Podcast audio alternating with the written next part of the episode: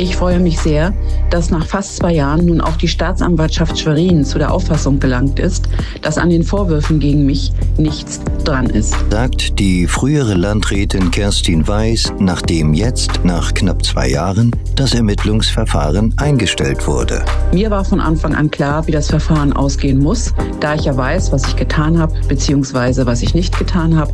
Aber es ist schön, dass die Öffentlichkeit nun auch darüber informiert ist und sich nun im Nachgang ihr eigenes Bild machen kann. Im Zuge der Untersuchungen, so die Ermittlungsbehörden, habe sich kein hinreichender Verdacht auf Vorteilsnahme ergeben.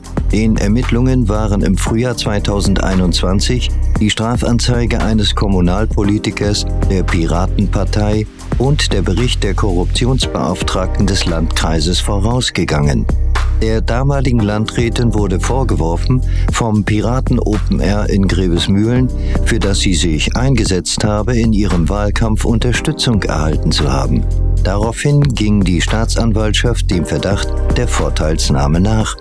Die SPD-Politikerin hatte die Vorwürfe stets zurückgewiesen und erklärt, für die Dienstleistungen von der Landratswahl bezahlt zu haben. Bei der Stichwahl um das Amt an der Verwaltungsspitze Nordwestmecklenburgs Mitte 2021 war Weiß ihrem CDU-Herausforderer Tino Schomann unterlegen. Weiß sieht in den Korruptionsvorwürfen auch heute noch den Hauptgrund für ihre Wahlniederlage. Mir ist auch bewusst, dass mich das in der Landratswahl 2021 sehr viele Stimmen gekostet hat. Wie viele genau kann ich natürlich nicht sagen, aber dass es mich Stimmen gekostet hat, davon bin ich hundertprozentig überzeugt. Unterstützung findet Weiß unterdessen auch in den eigenen Reihen. Der Kreisvorsitzende der SPD Nordwestmecklenburg-Wismar, Frank Junge, mit deutlichen Worten. Naja, für uns als SPD Nordwestmecklenburg-Wismar war von Anfang an klar, dass das infame und völlig aus der Luft gegriffene Anschuldigungen gewesen sind.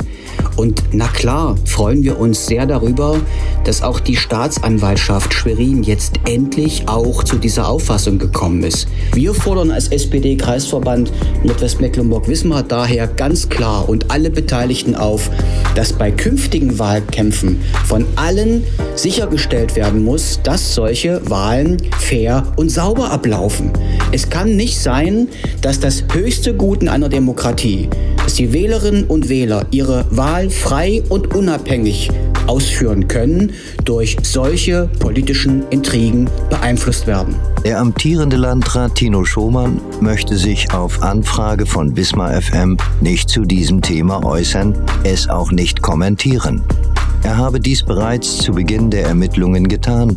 Auf eine Entschuldigung wird Kerstin Weiß demnach wohl vergebens warten. Ich bin auch gespannt, wie die Verursacher dieser Lügen, die gegen mich aufgebracht wurden und falschen Verdächtigungen nun damit umgehen. Ob sie das Kreuz haben, sich bei mir zu entschuldigen und das auch öffentlich machen oder eben nicht.